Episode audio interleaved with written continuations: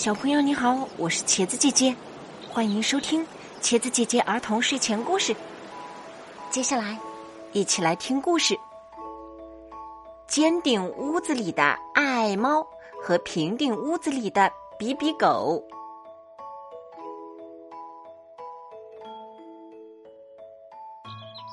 你会说：“哎呦，这故事的题目怎么跟绕口令似的？”说实话，我也没有办法。因为这个故事说的就是这样的一件事。爱爱是只小白猫，它爱住尖顶房子，于是就给自己造了一座尖顶的小木屋，它成了尖顶屋子里的爱爱猫。比比呢，是只小黄狗，它爱住平顶房子，于是就给自己。造了一座平顶的小木屋，它成了平顶屋子里的比比狗。照这样说，故事好像就该结束了。其实没有这样简单的啦。尖顶屋子里的爱爱猫造完房子后，它看着映在门前池塘里的尖顶房的倒影。觉得自己的小房子非常漂亮，他想，如果在房子周围的篱笆边种上各种颜色的牵牛花，我就能在水中的倒影里看到我的尖顶小木屋被一丛丛红的、紫的、蓝的牵牛花围绕着，这有多美呀！是的，小白猫爱爱喜爱牵牛花，这谁都知道。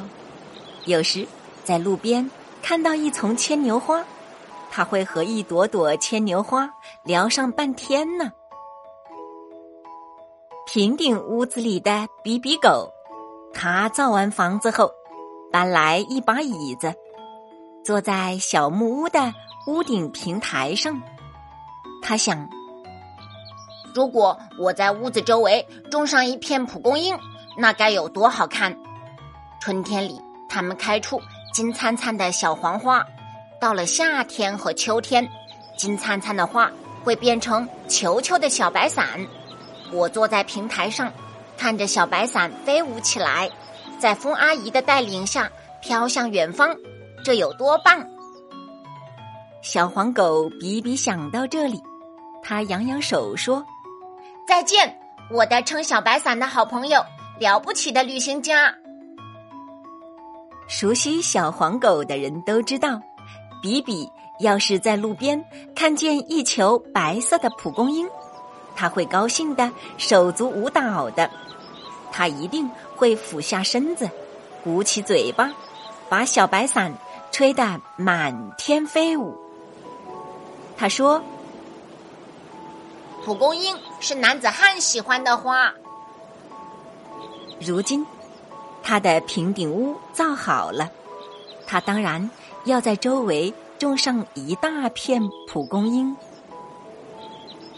爱猫和比比狗同时跑出门，他们去开花店的小西西、鼹鼠那里，各买了一包花籽儿。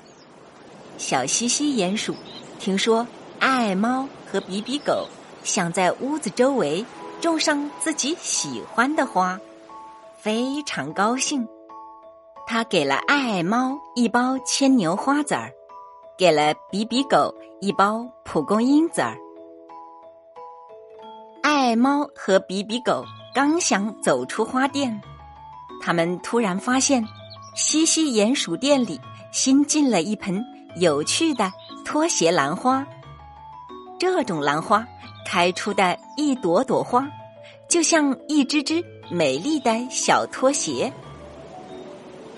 他们两个把自己的花籽儿往柜台上一放，一起欣赏起拖鞋兰花来。他们围着拖鞋兰花看了很久。天色晚了，他们拿起花籽儿就往家里跑。过了些时候，爱猫和比比狗。都来找小西西鼹鼠了。爱猫说：“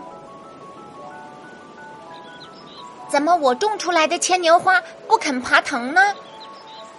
比比狗说：“怎么我种出来的蒲公英爬起藤来了呢？”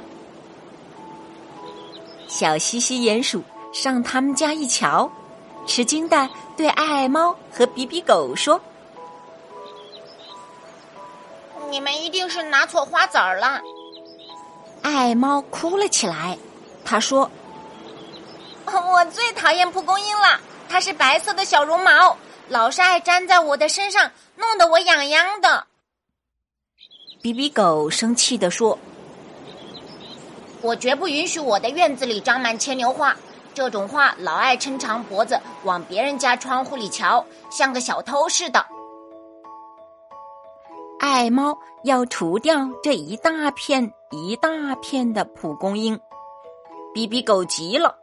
蒲公英可是他的好朋友，比比狗要扯掉满院的牵牛花藤，爱猫哭了，他不允许比比狗如此粗暴的对待他的好朋友。正当爱猫和比比狗为各自心爱的朋友争论不休时，小西西鼹鼠想出了一个好主意，他说。看来你们今年得交换一下住所，等秋天结了籽儿，你们收下心爱的花籽儿，再换回自己的住所吧。到明年春天，你们各自的屋子周围就会长满自己心爱的花了。没有比这更好的主意了。于是，尖顶屋子里的爱猫搬家了，成了平顶屋子里的爱猫。平顶屋子里的比比狗也搬家了，成了尖顶屋子里的比比狗。当他们分别看到自己住的屋子周围开满各自心爱的花时，他们简直忘记了自己是住在别人的屋子里。看到这里，有些小朋友也许会说：“哎。”要是这么说，你的故事题目应该是“平顶屋子里的爱猫和尖顶屋子里的比比狗”才是。对呀，我真抱歉。不过，明年等他们搬回自己屋子里的时候，我会给你们讲一个真正的尖顶屋子里的爱猫和平顶屋子里的比比狗的故事。